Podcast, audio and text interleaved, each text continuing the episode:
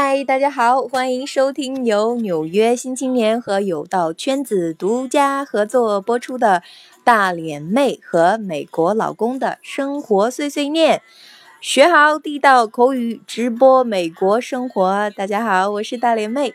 我是美国老公 Joe。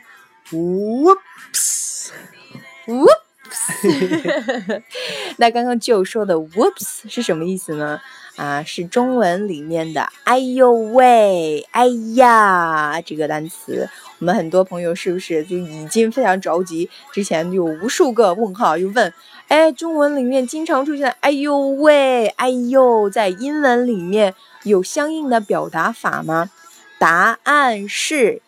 Yes, absolutely yes。那英文里面也有相应的表达，那也就是刚刚就说的这个单词，whoops，拼写是 o o p s。 Yeah.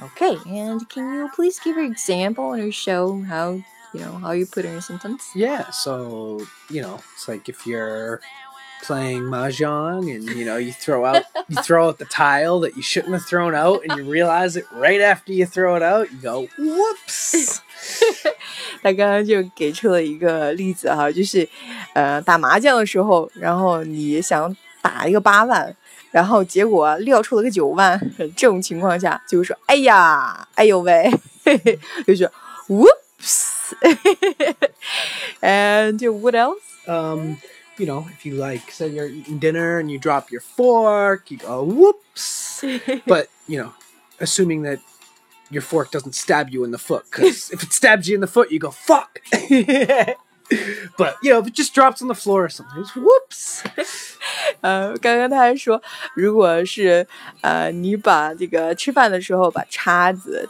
呃掉到地上的时候呢，就是说 whoops， 然后呢确保的话那个叉子还好没有戳到你的脚丫子，要不然这个不就不是叫哎呦喂了哈，就叫 fuck whoops whoops。okay, anyway, um. So you can say, "Whoops! Yeah. I dropped my fo- fork." yeah you drop my fork yeah i mean um you know you missed the bus stop or you know just and you could do it in a silly way if you want you know whoops or you could just do it oh whoops you know like kind of bummed out like the mahjong would be more whoops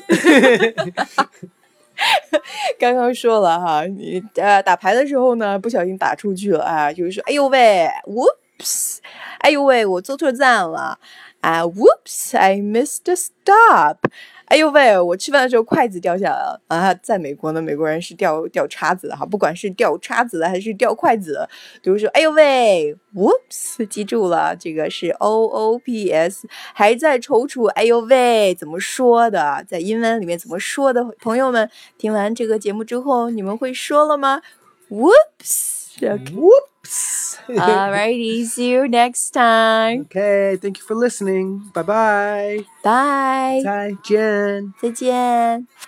for the answer somewhere